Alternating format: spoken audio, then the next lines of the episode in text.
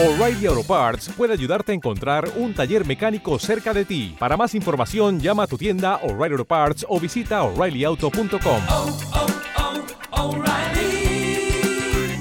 oh, Parts.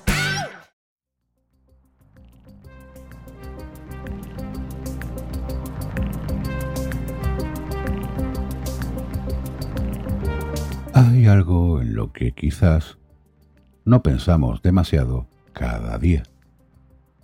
Sí, nos levantamos, miramos nuestro correo, consultamos las noticias y hacemos una serie de cosas habituales cada día en un entorno llamado Internet, sin el cual no podríamos vivir.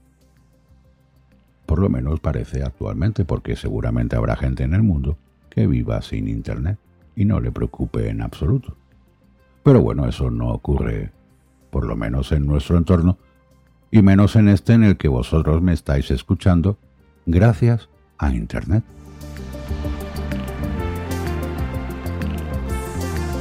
Muchas noticias nos hablan de la ecología, incluso más del veganismo, de que no hay que comer tanta carne, de que la industria cárnica contamina mucho. Pero todo esto se debe a leyes. Y no pensamos que hay algo que contamina muchísimo más y consume muchísima más energía que la industria cárnica, o la industria en general, pero de lo que nunca se habla, quizá porque no conviene.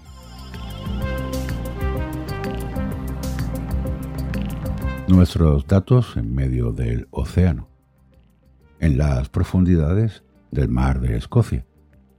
Ya no habrá solo peces y otros habitantes marinos, sino también un centro de datos de Microsoft, un archivo digital sumergido en agua y alimentado por energía renovable producida por las Islas Orcadas.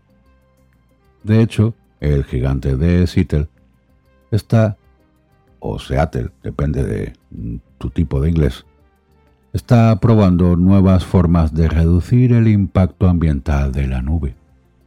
Una necesidad a la que todas las grandes compañías tecnológicas deberán enfrentarse o deben enfrentarse ya.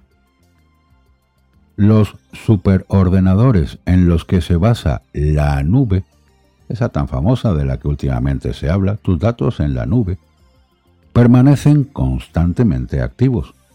De hecho, si no fuera así, Internet no sería posible. Los ordenadores que permiten el uso de Internet están siempre constantemente encendidos, las 24 horas del día y los 7 días de la semana. Estos ordenadores contienen una gran cantidad de datos medibles en petabytes, no terabytes, no, no, petabytes, que son millones de gigabytes, millones de terabytes. Y producen tanto calor que pueden calentar un ambiente solo con su presencia. Incluso podrían llegar a explotar. No sé si has estado alguna vez en un centro de datos. Yo estuve una vez en un centro de datos pequeñito, tampoco era muy grande, era de una empresa estatal, no, estatal no, perdón, autonómica, eh, y era un subcentro de datos, no era central, sino era un subcentro de la ciudad en la que vivo. Y bueno, no hacía calor porque había una gran alimentación de aire acondicionado, sino aquello sería poco más o menos que mucho peor que una sauna o un horno a pleno rendimiento. El Project Natic de Microsoft, que es como se llama la iniciativa, para poner a los servidores bajo el agua, no es solo un capricho de la multinacional. Es un experimento que, si funcionara, podría representar una nueva forma de lidiar con el problema del enfriamiento de los centros de datos y en consecuencia reducir el impacto ambiental de la nube porque todos los centros de datos sí han de estar con aire acondicionado muy fuerte, no el que pones en casa, no, no, uno verdaderamente industrial, pues esto contamina bastante. Sin embargo, la cuestión no es solo el enfriamiento. No. También las emisiones de carbono producidas por el suministro de energía a base de combustibles fósiles para esos centros de datos. No solo para el aire acondicionado, sino para los propios ordenadores. No en vano, estos enormes servidores han sido definidos como la acería de esta generación, más que nada por los riesgos ambientales asociados con su consumo energético. Las emisiones de carbono de los centros de datos representan el 2% de las emisiones mundiales, tanto como la industria aérea. Esa de la que se está hablando con tus viajes en avión. Pues la industria del Internet mm, tiene tanta contaminación como la industria de la aeronáutica. Y si el debate público y la conciencia ecológica nos están convenciendo de no volar cuando no es necesario, seguimos usando Instagram, seguimos usando Netflix y Spotify con la misma ingenuidad con la que hasta hace poco usábamos pajitas y botellas de plástico, ¿verdad? Claro. Es que si metemos en esto a las tecnológicas y a Internet, pues nos quedamos sin la vaca que suministra la leche, ¿verdad? Porque la nube es un abismo de energía. Cada giga transferido genera un consumo de energía comparable al de usar el secador de pelo durante 24 segundos. Vamos un poquito más. Cada búsqueda en Google, cada vídeo que ves en YouTube, cada foto que compartes en Instagram tiene un coste energético. Por no hablar de los bitcoins. Para garantizar la seguridad de la criptomoneda, se necesita tanta energía como la que un país como Irlanda consume en un año.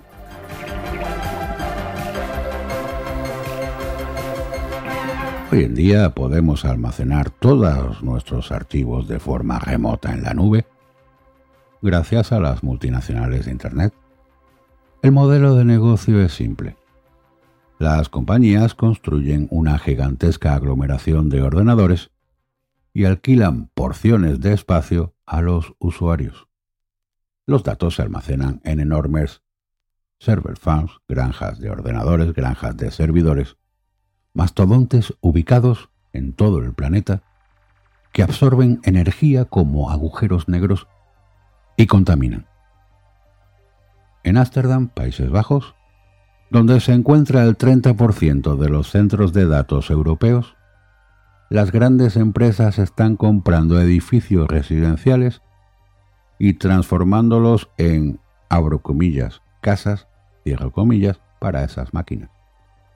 La Administración, desde el pasado mes de julio, tuvo que dar el alto a la construcción de nuevas server farm, granjas de servidores. Y no es una cuestión de urbanismo, no.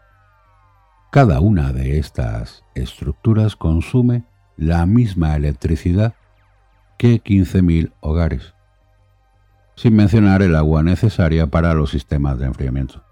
Sí, porque yo estuve en un centro de datos hace bastantes años que era con aire acondicionado. Hoy en día la refrigeración también se hace con agua. Para compensar las caídas de tensión, en los data centers se almacenan grandes baterías. Un añadido más. A lo mejor tú en tu casa no tienes un SAI, una fuente de alimentación ininterrumpida para tu ordenador, porque tu ordenador es portátil, pero ya incluye una batería para poder funcionar sin estar enchufado a la red, simplemente con la batería, ¿verdad? Pues sí, en los data centers hay grandes baterías, como las de los coches, o mucho más. A veces se utilizan incluso enormes generadores diésel. Internet no para de crecer. En el horizonte se asoman los coches autónomos. Aumentan los dispositivos portátiles y los hogares conectados. La nube se expande y cada vez habrá más datos que procesar y almacenar. Hasta la fecha hay 9 millones de centros de datos en todo el mundo. 9 millones. Y solo los que están en suelo estadounidense usan el 10% de la energía que necesita Estados Unidos.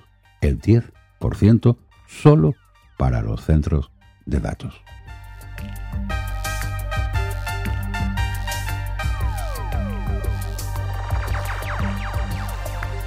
Y en esto, pues también hay malas prácticas.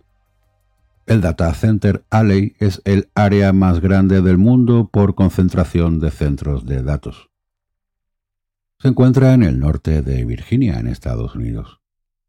Allí se consume una cantidad monstruosa de energía.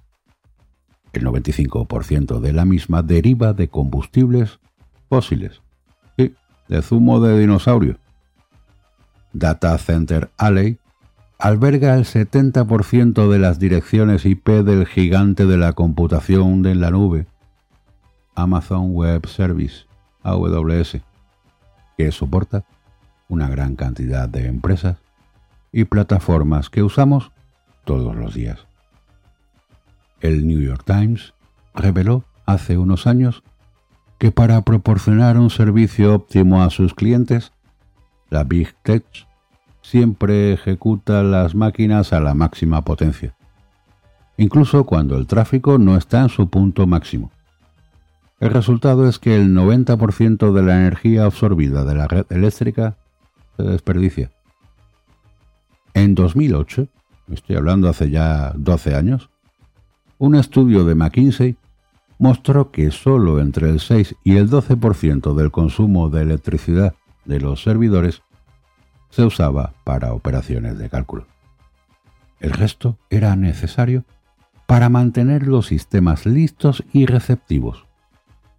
Es un poco como si dejaras el motor del coche encendido cuando está parado. En 2008. Afortunadamente las cosas están cambiando, aunque el camino es muy largo. Una vez que identificamos el problema, los colosos de la red han empezado a buscar las primeras soluciones. Imagino que más que nada no solamente para luchar o prevenir la conciencia de la ecología, sino por ahorrar costes porque los costes de, este consumo de energía pues en los centros de datos es bastante alto. Además del experimento subacuático de Microsoft, Google ha decidido aprovechar su inteligencia artificial DeepMind para reducir el consumo de energía de sus centros de datos. La inteligencia artificial ha llevado a un resultado interesante. La electricidad necesaria para enfriar los servidores se ha reducido en un 40%, lo que se ha traducido en un ahorro del 15% en el consumo total de energía. Por su parte, Apple ha alcanzado el hito de abastecerse de energía 100% renovable mediante la construcción, entre otras cosas, de un imperio de paneles solares en Cupertino. ¿Qué podía aprender España? Bueno, España es que se ha visto retrasada por el impuesto al sol. País con más sol y más luz del mundo. Bueno, casi como San Francisco. Eh, California. Eh, pues bueno, pues ya veis, ¿no? Apple, con la construcción de su famoso Apple Loop, pues su techo está lleno de paneles solares directamente. También tenemos Facebook y Amazon, que están construyendo algunos de sus enormes centros de datos en lugares más fríos, particularmente fríos.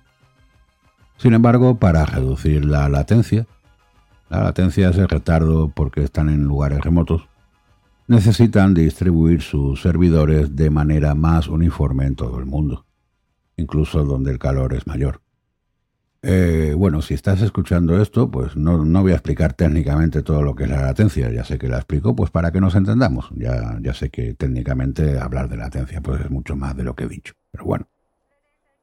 El sistema State Point Liquid Cooling de Facebook Sí, sí, porque esta gente también nombra sus inventitos.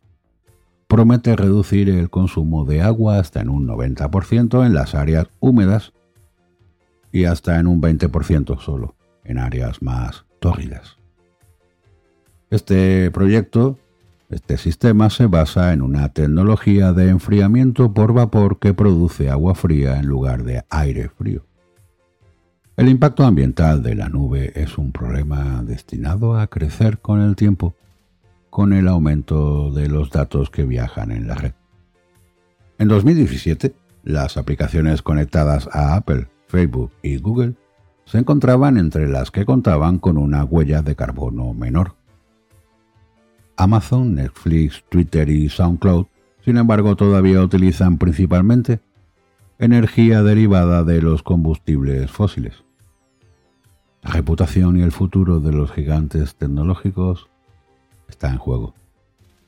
Esto todavía no se ha puesto en el foco de la noticia de los telediarios, pero quizá cuando pase lo del virus, cuando pase lo de otros temas, pues se incida en esto. Y lo mismo que te han invitado a dejar de usar dietas carnívoras para que no contamines, pues también te pueden echar la culpa de que usas demasiado Internet y que no lo uses tanto. Lo cual ya creo que va a ser tan imposible que no creo que te digan que te pases a una dieta sin Internet. Porque es mucho más fácil decirte que te pases a una dieta vegana y así fomentar el consumo de productos agrícolas. Curiosamente, cuando se ha hecho esto, Hemos visto a nuestros agricultores ir a protestar por el bajo precio que les pagan por sus verduras. Tú que te has hecho vegano o vegetariano, podías solidarizarte con estos agricultores e ir a comprarles directamente a ellos. Claro que eso no se puede hacer, pero ese comida ecológica, esa verdura que compras en el mercado y que evitas la carne, sí, a lo mejor contamina menos la industria de la agricultura, que la carnívora.